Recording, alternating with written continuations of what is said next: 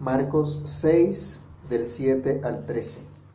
Después llamó a los doce y comenzó a enviarlos de dos en dos, y les dio autoridad sobre los espíritus inmundos, y les mandó que no se llevasen nada para el camino, sino solamente bordón, ni alforja, ni pan, ni dinero en el cinto, sino que calzasen sandalias, y que no vistiesen dos túnicas.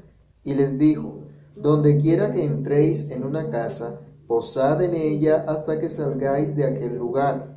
Y si en algún lugar no os recibieren ni os oyeren, salid de allí y sacudid el polvo que está debajo de vuestros pies para testimonio a ellos.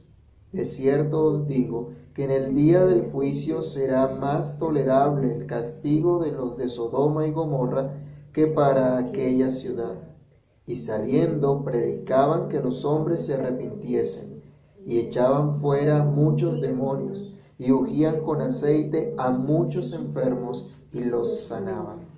Padre que estás en los cielos, en el nombre del Señor Jesús queremos darte gracias por tu palabra, por la oportunidad que nos das de acercarnos a ella, meditar, reflexionar en ella. Pedimos tu dirección, pedimos tu ayuda, Padre que seas tú obrando en nosotros, que tu Espíritu, Señor, abra nuestros corazones para que entendamos, para que escuchamos, escuchemos tu voz. Haz tú, Señor, tu obra en cada uno de nosotros conforme a tu voluntad y permítenos crecer en tu gracia y en tu conocimiento y que lo que aprendemos hoy podamos recordarlo el resto de la semana y aplicarlo a nuestra vida. En el nombre de Jesús te lo pedimos y te damos gracias. Amén. Pueden tomar asiento, hermanos. El Señor había escogido a doce discípulos para que lo conocieran como el único Dios verdadero, para que fueran sus testigos hasta lo último de la tierra. Él los atrajo a sí mismo. No fueron ellos los que quisieron venir a Jesús, no fueron ellos los que eh, tomaron la iniciativa de seguirle, pero ellos entendieron que Cristo los había llamado y alcanzaron a dejarlo todo para seguir a Jesús donde quiera que Él iba aún donde fue rechazado. Recordemos que la semana pasada estudiamos el pasaje donde Jesús vino a su tierra, a la tierra donde creció, y lo rechazaron. Pero los discípulos seguían con él, los discípulos estaban con él. Eso ocurrió en, en Nazaret, como nos narra los primeros versículos del capítulo 6 de Marco. Pero los discípulos no hicieron caso del rechazo que otros hicieron de Jesús, sino que ellos estaban comprometidos con seguir al Señor. Hoy mucha gente no honra al Señor Jesús como ocurrió en Nazaret, no se somete a Él, no le conoce, no le teme, no lo respeta y pues no se interesa por sus enseñanzas para escucharlas ni para seguirlas. Pero a pesar de eso, Dios siempre mantiene un pequeño remanente de seguidores de Jesús que escuchan la voz de Jesús a donde quiera que Él vaya, que han sido puestos para eh, atender al Señor, que han sido escogidos por Él para ser parte de su pueblo y vivir para su gloria. Miremos que nos dice Marcos en, en el capítulo 3, versículos 13 al 15. Recordando lo que el Señor comenzó a hacer, los doce apóstoles, ellos iban a llegar efectivamente a hacer eso, esos enviados, esos apóstoles, pero estaban siendo entrenados por el Señor, el que tenía autoridad para enviarlos al, al mundo dar esa buena noticia acerca de Jesús. Pero fueron entrenados entonces un tiempo, fueron enseñados, fueron capacitados por el Señor para luego ser enviados. Aprendemos entonces en, la sección que vamos a, a, estar estudiando cómo estos doces fueron comisionados, fueron equipados y fueron enviados por Jesús. Y el mismo Señor hace esto con cada uno de nosotros también como creyentes, como discípulos, como seguidores de Jesús. Entonces vamos a meditar hoy en el hecho de ser comisionados, equipados y enviados por Jesús. Lo primero es comisionados. Es decir, se recibe una misión para cumplir. No es una misión inventada por ellos mismos. No es una misión definida por los doce. Es una misión que ha sido dada por aquel que los llamó hacia sí. ¿Qué dice Marcos 3 del 13 al 15? ¿Qué fue lo que hizo Jesús con los apóstoles? Después subió al monte y llamó así a los que él quiso y vinieron a él. Y estableció a doce para que estuviesen con él y para enviarlos a predicar. Y que tuviesen autoridad para sanar enfermedades y para echar fuera demonios. Jesús llamó a los que él quiso. Los llamó, los atrajo hacia sí. No nos dice el texto que ellos vieron a Jesús y quisieron seguirle y decidieron seguirle, tomaron la decisión de seguirle. Jesús los atrajo y los puso para que fueran y predicaran. Les dio una misión. No se la inventaron ellos. No tenían que matarse la cabeza diciendo, bueno, ¿y cuál es nuestra misión?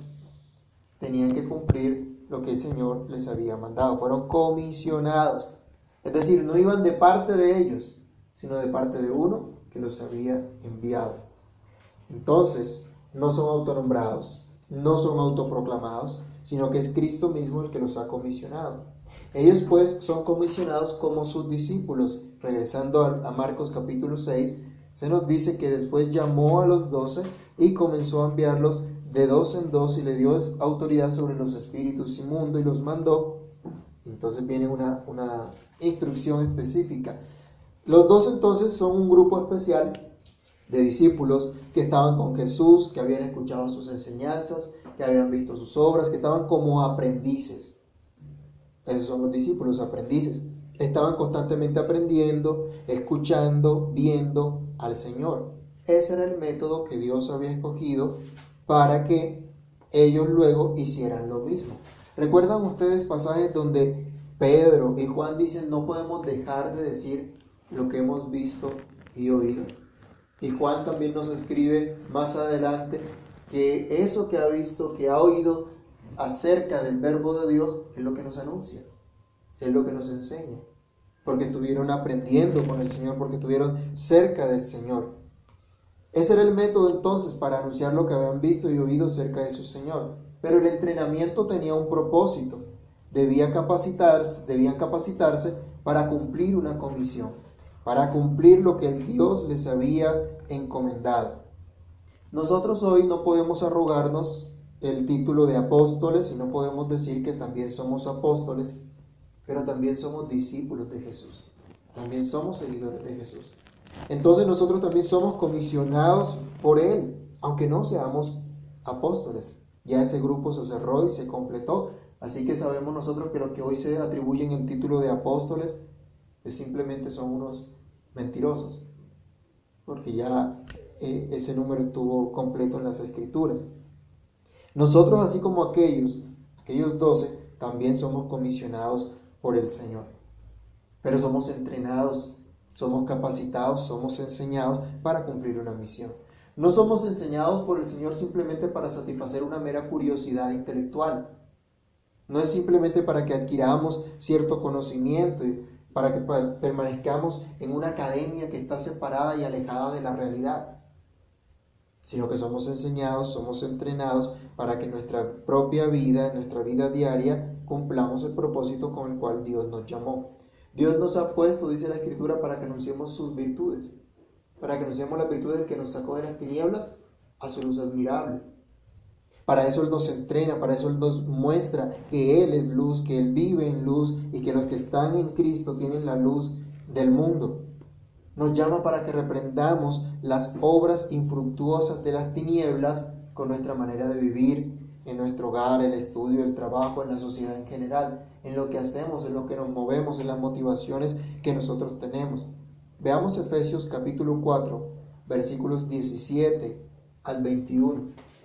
Solo cuando nosotros tenemos el testimonio de vida que hemos estado cerca de Jesús, es que vamos a, manifestar a los demás que realmente somos sus discípulos, que realmente hemos sido enseñados por Él como sus discípulos, teniendo una vida distinta, teniendo una vida diferente, porque Dios ha estado enseñándonos. Los discípulos van a ser distintos de todos aquellos que no conocen al Señor porque han estado cerca de Él. ¿Qué dice Efesios 4, 17 al 21? Alguien que lo lea.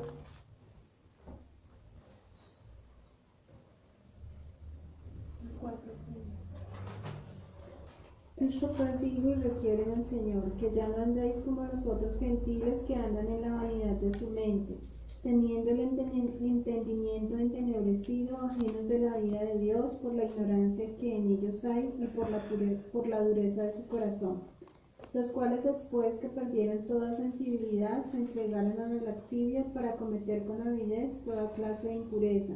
Mas vosotros no habéis aprendido hacia Cristo, si en verdad le habéis oído y habéis sido, y habéis sido por él enseñados conforme a la verdad que está en Jesús.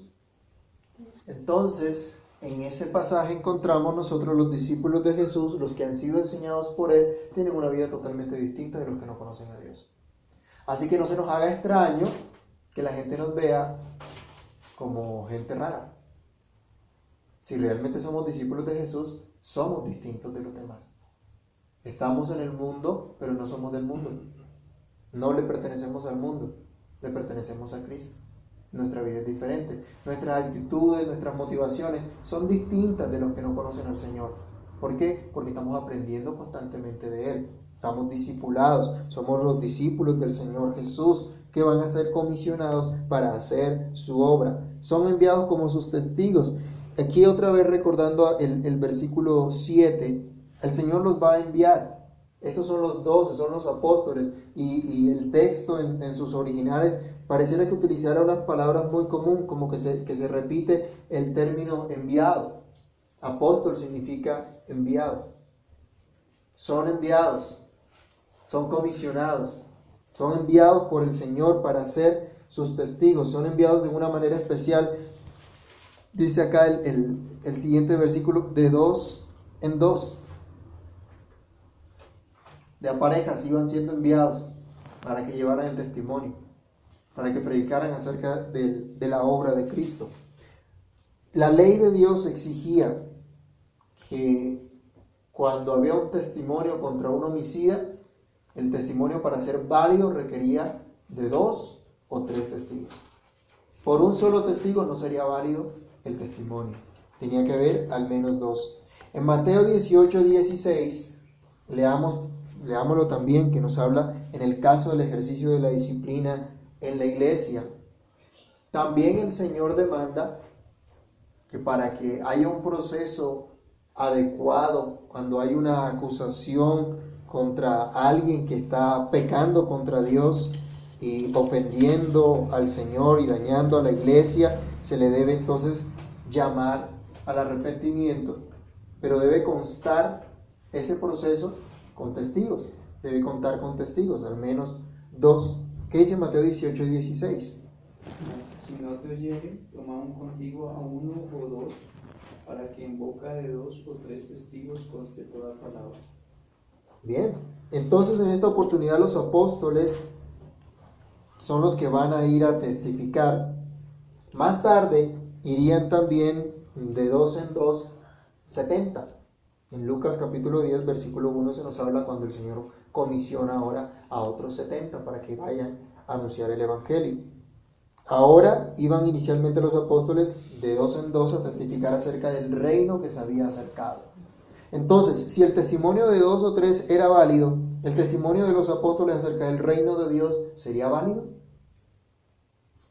Claro que sí, sería válido. Dios los llamó precisamente para eso para que dieran un testimonio verdadero acerca del reino de Dios. Y eso era lo que tenían que predicar. Así aprendieron los discípulos y así aprendió la iglesia del primer siglo. Iban de dos en dos. En Hechos se nos muestra también, por ejemplo, los misioneros Pablo y Bernabé estaban también sirviendo, iban de dos en dos, o Pablo y Silas.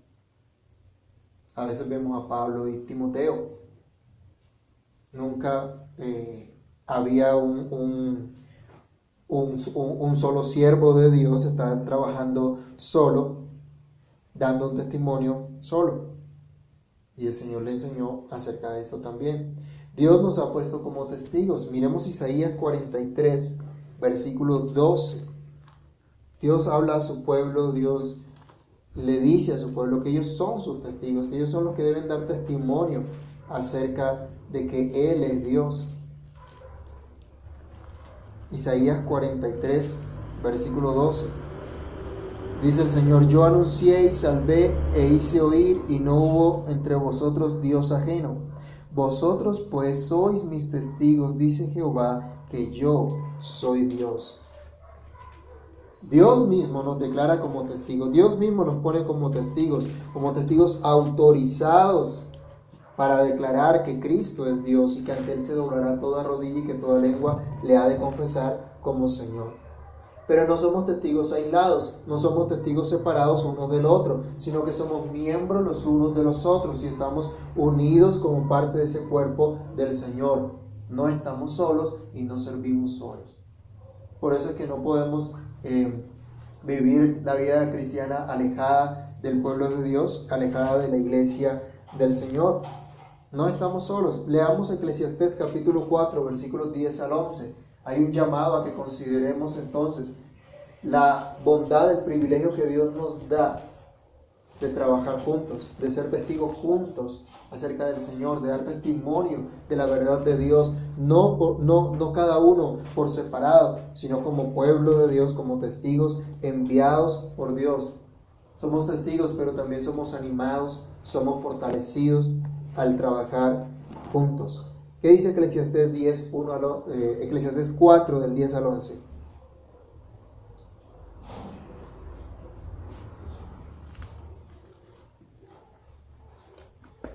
Porque si cayeren, uno levantará a su compañero, pero hay del sol, y cuando cayeren no habrá segundo que lo levante. También si dos durmieren juntos, se calentarán mutuamente, mas cómo se calentará uno solo. Y si alguno prevaleciere contra uno, dos le resistirán, y cordón de tres dobleces no se rompe pronto. Mire que el, el, el, versículo anterior, el 9, decía, por ejemplo, mejores son dos que uno, porque tienen, una mejor, tienen mejor paga de su trabajo. En este mundo tan individualista, eh, estamos acostumbrados simple y sencillamente a ser así, individualistas totalmente independientes y se nos vende la idea de independencia. Pero realmente somos independientes, podemos ser independientes en la práctica, realmente podemos ser independientes de todos los demás. Vivir solos y aislados del resto. No, necesitamos de todos. Entonces no podemos vivir la vida cristiana así, no somos llamados a testificar de Cristo de esa manera. Al ir de dos en dos, el uno podía alentar también al otro fortalecer también al otro. Dice, si van dos, si el uno cae, el otro le levanta, le ayuda. Y, a eso estamos puestos en la iglesia también, ¿no? Vamos en un caminar donde podemos tropezar y podemos caer. ¿Y qué hacemos entonces? El que se va cayendo se queda ahí y seguimos adelante. No. Triste, pero así no debe ser. Y así no somos llamados. Sino que dice la escritura, si el uno cayera, el otro le ayuda para que se levante. ¿No pecamos nosotros en medio de la iglesia también? ¿Y cuál es el propósito de Dios? ¿Que nos quedemos allí en el pecado? No, sino que nos arrepintamos y podamos caminar, podamos seguir juntos. Para eso es la disciplina en la iglesia también, para ayudarnos, para restaurarnos, para alejarnos del pecado y poder avanzar en nuestro propósito de ser testigos del Señor. Pero Dios entonces, el Señor Jesús, comisionó a los apóstoles como sus embajadores con toda autoridad. Dice acá el, versículo de nuestro texto, que les dio autoridad sobre los espíritus inmundos para echarlos fuera. Ellos eran representantes del reino de Dios, de ese reino que se había acercado y que era proclamado por el Señor Jesús. Por lo tanto, requerían toda la autoridad como embajadores. ¿Acaso no vemos nosotros que un embajador de los gobiernos civiles tienen la plena autoridad para representar al país ante una nación. Y los actos que ejecute ese embajador en ese país tienen repercusión, ya sea positiva, ya sea negativa. Porque están investidos de una autoridad como embajadores. Bueno, los apóstoles acá fueron investidos con autoridad para poder declarar las buenas nuevas de arrepentimiento y fe en Cristo necesitaban la autoridad para detener también la oposición que quisiera levantarse contra ellos. Por eso dice la escritura que recibieron autoridad sobre los espíritus inmundos para echarlos fuera. Recuerden ustedes que cuando viene el Señor Jesús hay una, hay una oposición férrea de los demonios. Quieren, quieren estorbar la obra del Señor. Entonces por eso ellos reciben esta autoridad también para echar fuera los demonios e impedir así que estorben la obra de Dios de dar a conocer el Evangelio. La autoridad no era de cada creyente individual, no era de cada apóstol en particular, sino que era la autoridad de Jesús, la autoridad que el Señor les había delegado para que ejecutaran su comisión como embajadores. Hermanos, los apóstoles y sus colaboradores eran semejantes eh, a nosotros, habían recibido, así como nosotros, la comisión de ser embajadores del Señor. Leamos 2 de Corintios, capítulo 5, versículo 20. Nosotros también estamos llamados a representar el reino de nuestro Dios en donde quiera que estemos, en donde quiera que vayamos. Y hemos recibido la autoridad de ser hechos hijos de Dios y por lo tanto también embajadores de ese reino de nuestro Señor.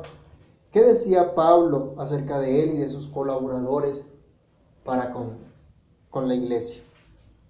Así que somos embajadores en nombre de Cristo, como si Dios rogase por medio de nosotros, os rogamos en nombre de Cristo, reconciliados con Dios. Somos embajadores, decía Pablo. Él y los que con él estaban, pero también cada creyente ha recibido ese, esa comisión. Hemos entonces recibido la autoridad de ser hechos hijos de Dios y hemos vencido al maligno. Leamos también Primera de Juan capítulo 5, versículos 4 al 5. Los discípulos recibieron autoridad para echar fuera demonios. Esa autoridad del Señor Jesús ha vencido al maligno. Hoy de pronto nosotros no tenemos que estar reprendiendo y echando fuera diablos, porque ya el Señor venció, porque ya el Señor hizo todo eso. Y a través de la fe hemos vencido también a toda oposición diabólica. Mire que esto es muy importante tenerlo en cuenta. Hay personas que están de pronto atemorizadas por lo que los espíritus malignos le pueden hacer, porque los demonios le pueden hacer.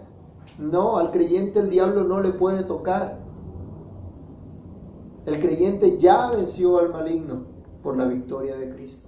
Y era lo que se señalaba entonces con lo que hacían los apóstoles en su momento, con lo que hacía Cristo en su momento. Pero leamos primera de Juan 5, del 4 al 5, que nos dice, porque todo lo que es nacido de Dios vence al mundo. Y esta es la victoria que ha vencido al mundo, nuestra fe. ¿Quién es el que vence al mundo sino el que cree que Jesús es el Hijo de Dios? ¿Usted cree que Jesús es el Hijo de Dios? ¿Sí o no? Entonces usted ha vencido al mundo. Mire, esto lo dice el Señor. Por la fe se ha vencido al mundo. Y al vencer al mundo se vence toda oposición que hay en el mundo, al príncipe de este mundo que el Señor ya juzgó en la cruz. Hoy nosotros no tenemos que sellar nuestro testimonio con obras extraordinarias como la expulsión de demonios o curaciones milagrosas como ocurrió en, en ese momento porque ya fue sellado, porque ya el Señor lo hizo, porque ya fue sellada la profecía de la palabra revelada de Dios en Cristo. ¿Se acuerdan de Apocalipsis cuando dice que cuidado con el que le añada o le quite a la palabra de esta profecía? Ya fue sellada, ya fue completada. En ese periodo se completó, en el primer siglo, se completó ese, esa declaración de la venida del reino del Señor. Fue completamente eh, enseñada esa revelación por los apóstoles. Ya no tenemos que nosotros eh, volver a, pedir estas señales o estas, estas curaciones milagrosas o esta expulsión de, demonios como para definir que lo que estamos diciendo es verdadero. Ya el Señor lo hizo, ya se cumplió, ya se testificó y se selló la profecía. Pero sí debemos vivir en esa victoria y en esa autoridad de aquellos embajadores, de aquellos que han vencido por la fe en Cristo. Lo segundo que encontramos en el pasaje de Marcos que estamos estudiando hoy es que estos comisionados por Jesús también son equipados por Él mismo. No son enviados a la deriva o a discreción propia. No, ellos tampoco son comisionados sin las herramientas necesarias para cumplir su misión, sino que ellos son equipados por Cristo mismo para una tarea específica. Otra vez leamos el versículo 2, eh, perdón, 8 de Marcos 6. Dice que les mandó que no llevasen nada para el camino, sino solamente bordón ni alforja, ni pan, ni dinero en el cinto, sino que calzasen sandalias, que no vistiesen dos túnicas. Y les dijo, donde quiera que entréis en una casa, posad en ella hasta que salgáis de aquel lugar. Vemos que el Señor empieza a dar una serie de instrucciones para un viaje corto. Él les dice que van a, a ir a diferentes aldeas de Galilea, donde van a estar predicando el Evangelio, donde van a estar como un heraldo, como aquel que está sonando una trompeta diciendo, viene el rey, prepárense para la venida del rey. Irán como heraldos del Señor anunciando su venida, proclamando su reino.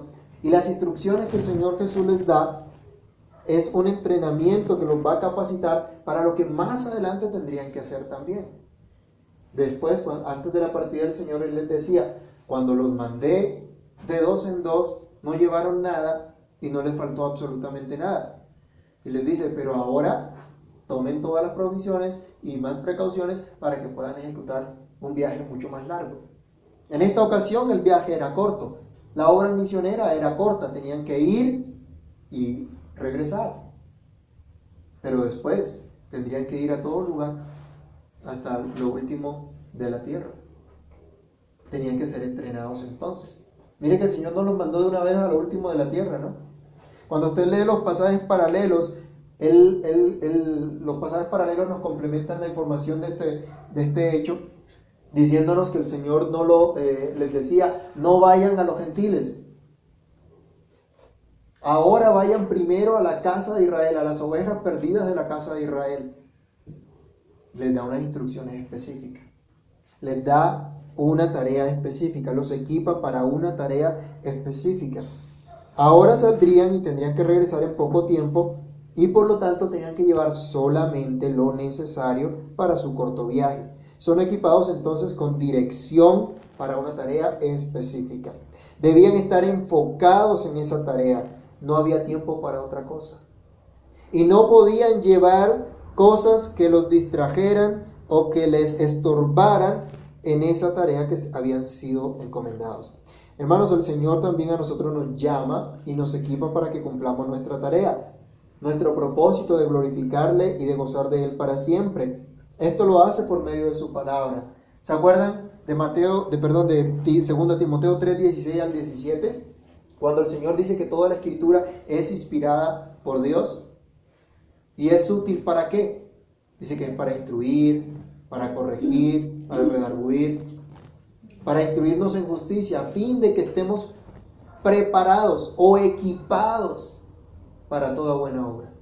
Es a través de la palabra del Señor que somos equipados, que somos preparados para nuestra tarea específica. Y en el cumplimiento de este propósito, Dios se encarga de encaminarnos, Dios se encarga de dirigirnos, Dios se encarga de enseñarnos. No todos vamos a servir de la misma manera. No todos vamos a ir a los mismos lugares tampoco por la misma cantidad de tiempo, pero cada uno en su debido momento ha de ser entrenado por el Señor para cumplir esa misión. Y el tiempo de ese entrenamiento se da en medio de la iglesia, en medio del pueblo del pacto, que está atento a las palabras del pacto que Dios ha hecho con su pueblo. Los doce fueron equipados con provisiones necesarias para su tarea. ¿Qué tenían que llevar? Un bulto de arroz, aceite, sus, sus tulas, sus bolsas, un palito de viajero, que en esa época acostumbraban. Bueno, ¿para qué sería ese palito de viajeros? Algunos pensarían para matar las culebras, por ejemplo, o como, o como apoyo cuando tenían que, que subir unas pendientes, o bajarlas también. Yo creo que como, para darle palo al que no escuchara la palabra. para quebrantar a los duros de corazón con un palazo. no. Solamente un bastón de, de, apoyo que los viajeros solían, solían utilizar. Era costumbre que utilizaran eso para su viaje. Y sandalias, no un calzado especial, sino simple sandalias. Sandalias que podían ser de, de, de madera o, de cuero, una plataforma de madera o de cuero donde asentaban el pie y tenían facilidad para andar, para caminar. Era eso. Era eso lo único que tenía. No tenían que llevar entonces un calzado adicional y qué zapatos me voy a poner para cambiarme allá y para estar en, en una ocasión especial. No. El viaje era corto. No tenían que llevar ropa adicional. Solo lo que tenían puesto. Interesante, ¿no? Entonces el viaje era corto. La tarea no iba a ser tan, tan, tan larga en, ese momento. Llevaban las provisiones necesarias, lo específico, lo que necesitaban. Más adelante tendrían que hacer una provisión para una misión más larga. Pero en todo caso, ahora o después, tendrían que llevar solamente lo necesario para el cumplimiento de su misión. Y aquí debemos reflexionar nosotros y recordar de dónde viene toda provisión, de dónde viene el verdadero don, el verdadero regalo, las cosas buenas. Vienen de Dios. Santiago capítulo 1, versículos 16 y 17 nos llama a que no nos equivoquemos y que recordemos que todo don perfecto, que toda dádiva viene de Dios, en el cual no hay mudanza ni sombra de variación. Entonces, ¿quién era el que proveía lo necesario para la misión? Era Dios. No era la misión de ellos, recuerden. No era la misión que ellos se habían inventado, sino la misión que Dios les había dado. Así que hermanos, Dios no nos va a dar menos, pero ojo, tampoco nos va a dar más, sino lo que, lo que sea necesario para que no se estorbe nuestro andar. En esta oportunidad los apóstoles podían llevar pues el bastón de viajero, unas sandalias para caminar sin calzado o ropa adicional. La comida sería provista, así que no debían llevarla. Eso era lo necesario. Dios sabe lo que necesitamos para que podamos cumplir su misión. Así que hermanos, no nos, eh, no nos desgastemos, no nos em, entristezcamos pidiendo al Señor lo que nosotros creemos que necesitamos, sino lo que Dios realmente sabe que necesitamos para vivir para su gloria. Cuando el Señor nos llama a que viva, a que no nos afanemos día a día, sino que confiemos en el Señor, allí estamos nosotros llamados a reconocer el Señor sabe lo que cada uno de nosotros realmente necesita. El Señor conoce perfectamente. Dice que no nos afanemos por nada porque nuestro Padre Celestial sabe que necesitamos cada cosa. Dios sabe lo que necesitamos para vivir para su gloria. En ocasiones nos parecerá poco, en ocasiones nos parecerá mucho, pero es Dios el que sabe realmente lo que es necesario para nuestra vida aquí y ahora para que le glorifiquemos. Acuérdense de las palabras del apóstol Pablo. En todo, por todo estoy enseñado. He sido enseñado a vivir teniendo escasez, pero también teniendo abundancia.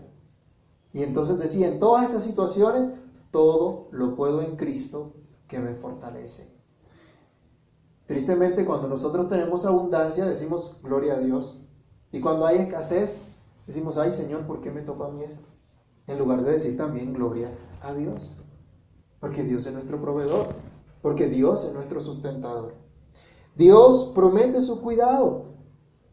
Dios nos equipa con su cuidado. Los apóstoles fueron equipados con la promesa del cuidado del Señor. Miremos Mateo capítulo 10, versículo 10 que está en este mismo contexto, y la razón por la cual ellos no tenían que llevar cosas adicionales era que tenían que aprender a depender de Dios, confiar en la provisión de Dios, descansar en Dios. Así somos llamados a vivir cada día, a confiar y descansar en el Señor. Ellos tendrían que aprender del cuidado de Dios a través de la hospitalidad que les sería brindada por aquellos a los cuales les iban a predicar el Evangelio.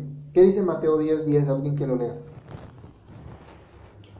ni de alforja para el camino, ni de dos túnicas, ni de calzado, ni de bordón, porque el obrero es digno de su alimento. El obrero es digno de su alimento. No había razón entonces para desconfiar del cuidado de Dios, no había razón para quejarse de la hospitalidad que recibirían, ni para andar de casa en casa. Él también les prohíbe eso, no pueden andar de casa en casa buscando mejores comodidades. Iban los discípulos y no podían decir, bueno, en esta casa como que la comida no es tan rica, vámonos para otra. No, ahí donde estaba, donde llegó, fuera rica o no fuera tan rica, fuera exquisita fuera muy simple, tenían que responder al cuidado de Dios en agradecimiento. Ser agradecidos con el Señor. Estamos aprendiendo nosotros a ser agradecidos con el Señor. Esto es un gran ejemplo para nosotros hoy día también que solemos muchas veces buscar el mejor confort, la mejor comodidad para poder servir a nuestro Dios y no reconocemos el cuidado soberano que Dios tiene para con nosotros. No reconocemos el amoroso cuidado del Señor en todas las cosas, tanto en las que nos parecen pequeñas como en las que nos parecen grandes. Hermanos, no tenemos necesidad de angustiarnos ni desconfiar del cuidado de Dios, sino que debemos ser responsables con las tareas que Dios nos ha asignado, hacer lo que Dios nos ha mandado, con las capacidades que Él mismo nos, nos ha dado en nuestra función como padres, como hijos, como estudiantes o empleados o empleadores, como gobernantes, ministros del Señor. Cada uno con la vocación, con el llamado que ha recibido de Dios, ha sido comisionado y ha sido equipado por Jesús para que pueda anunciar la buena nueva a través de su vida, a través de su vocación. Y en todo ese camino el Señor siempre dará lo que es necesario. Por lo tanto, nuestras actitudes y nuestras costumbres deben ser de plena confianza. Recordemos Hebreos capítulo 13, verso 5. Hebreos capítulo 13, verso 5. Mire lo que nos dice acá también el, el Señor. Sean vuestras costumbres sin avaricia, contentos con lo que tenéis ahora, porque Él dijo, no te desampararé, ni te dejaré. Estamos contentos con lo que tenemos, con lo que Dios nos ha dado. Celebramos la provisión de Dios cada día, la bondad del Señor cada día. O estamos tristes porque anhelamos muchísimo más. Debemos aprender a estar contentos con lo que Dios nos da. Y Él nos dirige y Él nos guía. Nos da lo que necesitamos para que podamos servirle. Y en tercer lugar, lo que aprendemos en Marcos capítulo 6 del 7 al 13 es que los apóstoles fueron enviados por Jesús. Hubo un tiempo de entrenamiento, pero había que comenzar a practicar lo aprendido. Hubo un tiempo de academia, hubo un tiempo de enseñanza, pero había que practicar lo que estaban viendo y oyendo. Tenían que entonces deleitarse en la gracia que habían recibido dándola. En el otro pasaje el Señor dice también, dad de gracia lo que de gracia han recibido. Hermanos, constantemente nosotros estamos recibiendo la gracia de Dios por medio de su palabra, de su espíritu, cuando oramos, cuando participamos de los sacramentos. Estamos siendo entrenados, estamos siendo capacitados para compartir de esa gracia que hemos recibido en Cristo. Nosotros, al igual que los doce, también somos enviados por el Señor a anunciar la buena nueva, pero arrancando con anunciar también el juicio de Dios. Dice el versículo número 10, y donde quiera que entréis en una casa, posad en ella hasta que salgáis de aquel lugar, y si en algún lugar no recibieren ni os oyeren, salid de allí y sacudid el polvo que está debajo de vuestros pies para testimonio a ellos. De cierto os digo que el día del juicio será más tolerable el castigo para los de Sodoma y Gomorra que para aquella ciudad. Proclamar el Evangelio implica anunciar tanto las malas como las buenas noticias. Las malas noticias nos hablan de la miseria del ser humano, de la condición del hombre en rebelión contra Dios y el castigo del pecado impenitente.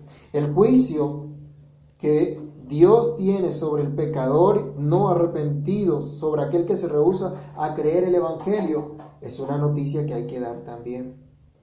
Es una noticia que los mensajeros de Jesús deben dar. Y es un mensaje muy serio. Es un mensaje que debe ser asumido con total seriedad por los embajadores del reino. Nosotros muchas veces hemos tratado de compartir el Evangelio simplemente diciéndole a la gente, oye, Cristo te ama. ¿Cómo sabes tú que Cristo lo ama? ¿Mm? ¿Cómo te atreves a decir Cristo te ama? Lo que la Biblia dice, Dios está irado contra el impío todos los días. Y si no se arrepiente, ya está lista su espada. Hay que proclamar, somos pecadores y estamos bajo el juicio de Dios. Si morimos y no hemos creído en Jesús, ¿a dónde creen que iremos? Hay que anunciar cuál es la condición en la que se encuentra el hombre. Jesús advierte a los doce que no todos lo iban a recibir con gozo en sus casas. Así como a él tampoco lo recibieron en casa en Nazaret, ¿se acuerdan? Mire que la enseñanza va seguida, ¿no? Ya los estaba preparando. A él no lo recibieron multitudes en Nazaret. Allí mucha gente no creyó en él, mucha gente no le honró. ¿Qué se espera para los discípulos entonces? Esperamos nosotros que mucha gente simplemente nos, nos reciba porque venimos a hablarle de parte del Señor. Los que son de Dios van a creer, pero no todos son de Dios. No todos lo iban a recibir con gozo en las aldeas, en las casas, en las ciudades. Aún habría gente que le rechazaría, pero tenían que seguir dando el testimonio y, y su testimonio era válido contra la incredulidad y el, paganismo. Sacudirse el polvo de los pies contra esas aldeas o ciudades significaba que era un territorio pagano, era un territorio contaminado y que había que sacudirse el pie para no entrar a contaminar la tierra santa, la tierra limpia que Dios había dado a su pueblo. Jesús está diciendo, aquellos que rechazan el Evangelio están en el paganismo y están bajo el juicio de Dios. Hoy en medio de nuestras ciudades debemos alzar también nuestra voz y anunciar el juicio de Dios contra los que detienen la injusticia, contra los que detienen con injusticia la verdad, contra aquellos que practican y promueven toda clase de maldad. Dios nos manda a que advirtamos a los pueblos de hoy también que están expuestos al juicio de Dios. Leamos Romanos capítulo 1, versículos 18, 28 y 32. Romanos capítulo 1, versículos 18, 28 y 32 se nos dice, porque la ira de Dios se revela desde el cielo contra toda impiedad e injusticia de los hombres que detienen con injusticia la verdad. 28. Y como ellos no aprobaron tener en cuenta a Dios, Dios los entregó a una mente reprobada para hacer cosas que no convienen. Y el versículo 32. Quienes habiendo entendido el juicio de Dios, que los que practican tales cosas son dignos de muerte, no solo las hacen, sino que también se complacen con los que las practican. Esa es la condición de nuestro mundo hoy día. Y debemos anunciar del juicio de Dios. Pero también debemos proclamar la buena nueva de arrepentimiento y fe. La buena noticia llama al arrepentimiento y a la conversión a Dios por medio de la fe en el perdón de pecados que nos es asegurado en Cristo. Este arrepentimiento, esta predicación, esta conversión es una proclamación valerosa de la verdad de la cual fueron comisionados los apóstoles por Cristo, a lo que fueron enviados. Hermanos, los apóstoles no fueron enviados a entretener a la gente, a dar un discurso em, propio, un discurso elaborado por ellos, Tenían simplemente que declarar lo que Cristo había dicho. No fueron llamados a aprovecharse de la gente y a explotar sus recursos, sino a llevar un mensaje de consuelo y esperanza en medio de la mala noticia del juicio en que estaban. No fueron enviados a dar un concepto propio o una especulación acerca de Dios, sino a dar el mensaje de Jesús, el mensaje que el mismo Jesús vino a dar. Recordemos Marcos 1.15. Jesús decía, el tiempo se ha cumplido y el reino de Dios se ha acercado. Arrepentidos y creed en el Evangelio. El mensaje es el mismo hoy también. Nosotros somos llamados a arrepentirnos para vivir para Dios, para arrepentirnos de haber estado viviendo una vida sin Dios, de haber ofendido al Señor con nuestros pecados, de no haber creído en Él, de no haber confiado en Él, en la sangre que fue derramada en la cruz de Cristo pero mirando entonces con fe a la obra que hizo el Señor Jesús, que nos asegura el perdón, convertirnos a Dios. Debemos predicar a Cristo, predicarle a otros y predicarnos nosotros mismos este mensaje de arrepentimiento y fe en Cristo. Dice aquí la escritura que los apóstoles entonces salieron y ese era su mensaje en verso 12. Saliendo predicaban que los hombres se arrepintiesen. No les decía Cristo te ama, sino les predicaba arrepiéntanse. Y dice también que echaban fuera muchos demonios y ungían con aceite a muchos enfermos y los sanaban. Los doce fueron enviados a manifestar el poder y el tierno amor de Dios. Echaron fuera demonios, vencieron la oposición que se les presentaba contra el reino de Dios porque habían recibido autoridad para proclamar la buena noticia que Cristo les había dado. Señalaron el poder de Dios, el poder de su reino, al cual ningún diablo puede oponerse ya los dos se habían visto expulsar demonios por el Señor Jesús. Habían entendido que Jesús tenía poder para echarlos fuera y usaron esa autoridad que el mismo Señor les había dado como evidencia que el reino de Dios se había acercado. Pero también sanaban a los enfermos. Jesús les mandó con autoridad y ellos mostraban que Dios sanaba no solo sus cuerpos, sino sus almas, que les daba su espíritu y les daba una restauración completa a sus vidas que no eran los apóstoles realmente los que sanaban, sino Dios mismo que les estaba manifestando su amor, su cuidado en Cristo. Y esto era lo que significaba con el ungimiento con aceite. Tristemente, hoy han habido eh, consideraciones sobre el ungir con aceite como un amuleto o como, como una superstición. ¿Sí? Que si somos ungidos con, con aceite, entonces vamos a, a, ser cubiertos y vamos a ser protegidos y vamos a ser bendecidos. ¿Se acuerdan cuando a los chiquitos les colocaban unas manillitas de aseguranzas?